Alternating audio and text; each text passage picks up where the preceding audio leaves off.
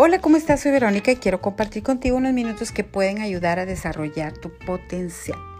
Eh, estoy compartiendo contigo el material gratuito de John Maxwell en el, para el proyecto Un Millón de Líderes, donde hizo una, una compilación de todos sus libros para cooperar con la sociedad en el desarrollo del liderazgo y por supuesto a mí me sirvió, así que yo lo comparto contigo.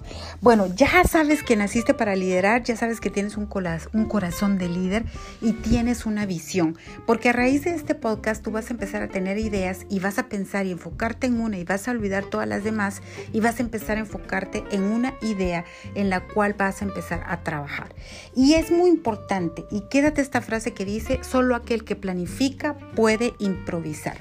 La planificación estratégica es algo que cuando tienes una visión, y ese es el tema de hoy, cuando tienes una visión, tú puedes ponerlo en práctica cuando lo cuando has planificado. ¿Por qué? Porque cuando has planificado tienes el pleno conocimiento de lo que vas a hacer, sabes cuáles son tus capacidades para hacerlo, también sabes las capacidades de tu equipo para llevarlo a cabo y entonces esta información te va a ayudar en momentos que haya que llegar al cambio. Hay muchos líderes que han lidiado con sus visiones, con aquellas visiones que han tenido un periodo de crecimiento, la gran idea, pero eh, luego viene y entran en momentos de caos.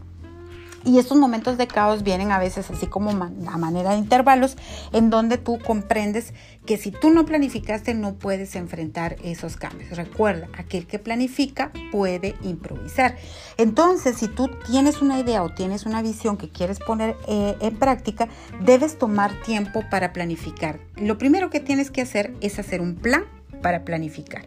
Y cuando tú planificas, entonces vas a evaluar todos aquellos puntos que, tienes que tomar en cuenta, como dentro de tu organización, eh, fuera de tu organización, cuál es el punto de vista acerca de ese problema y cuál es el punto futuro y qué tendencias se están desarrollando al respecto de esa idea. Entonces es muy importante que tú lo tengas porque ya tienes un propósito primero y ahora tienes que entrar a la evaluación. Tienes un propósito, lo evalúas, luego empiezas a priorizar necesidades y te haces las preguntas correctas. Es muy importante, si tú quieres respuestas correctas, debes hacerte las preguntas correctas.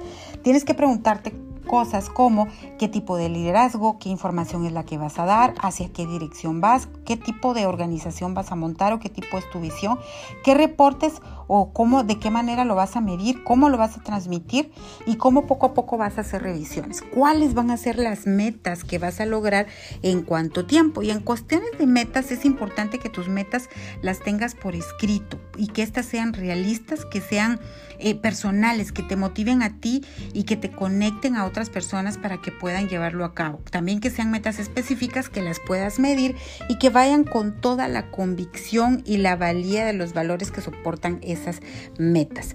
Otra cosa es que tienes que comunicar, muy importante cuando, cuando planificas, tienes que comunicar los resultados. ¿Por qué? Porque cuando vengan obstáculos, todo mundo va a tener clara qué es lo que está sucediendo y hacia dónde nos dirigimos si hay algún problema. Entonces, debes de tener siempre un sistema abierto de planificación. Ya que tienes un plan estratégico hecho, pues ya sabes que puedes improvisar. Entonces siempre esto tiene que estar muy abierto para que tú puedas comunicarlo o hacer las modificaciones según el cambio o según las crisis. Por ejemplo, eh, con el COVID muchas empresas se dieron cuenta de que sus planes estratégicos no contemplaban cosas como estas. Entonces tuvieron que redireccionar para poder seguir trabajando y tomar soluciones. Así que la planificación te permite tener un sistema abierto de planeación y flexible. También te permite eh, administrar y redirigir los, los recursos que estás eh, utilizando para esta visión y también controlar y corregir. ¿Para qué? Para que los estudios o el análisis de los resultados de esta planificación siempre puedan ser flexibles para que puedan enfrentar cualquier tipo de cambio. ¿Qué te parece empezar a hacer un plan para esa visión, para ese negocio, para ese emprendimiento, para esa ayuda comunitaria, para esa institución, para esa meta, para esa carrera? No sé cuál sea tu visión para poder liderar, eh, liderar o mejor dicho, desarrollar tu liderazgo. No lo sé. Lo que sí sé es que haz un plan para planificar y ya que planificaste, pues puedes improvisar. Así que te mando un fuerte abrazo, eh, que todo lo bueno te pase y nos vemos en el camino. Hasta luego.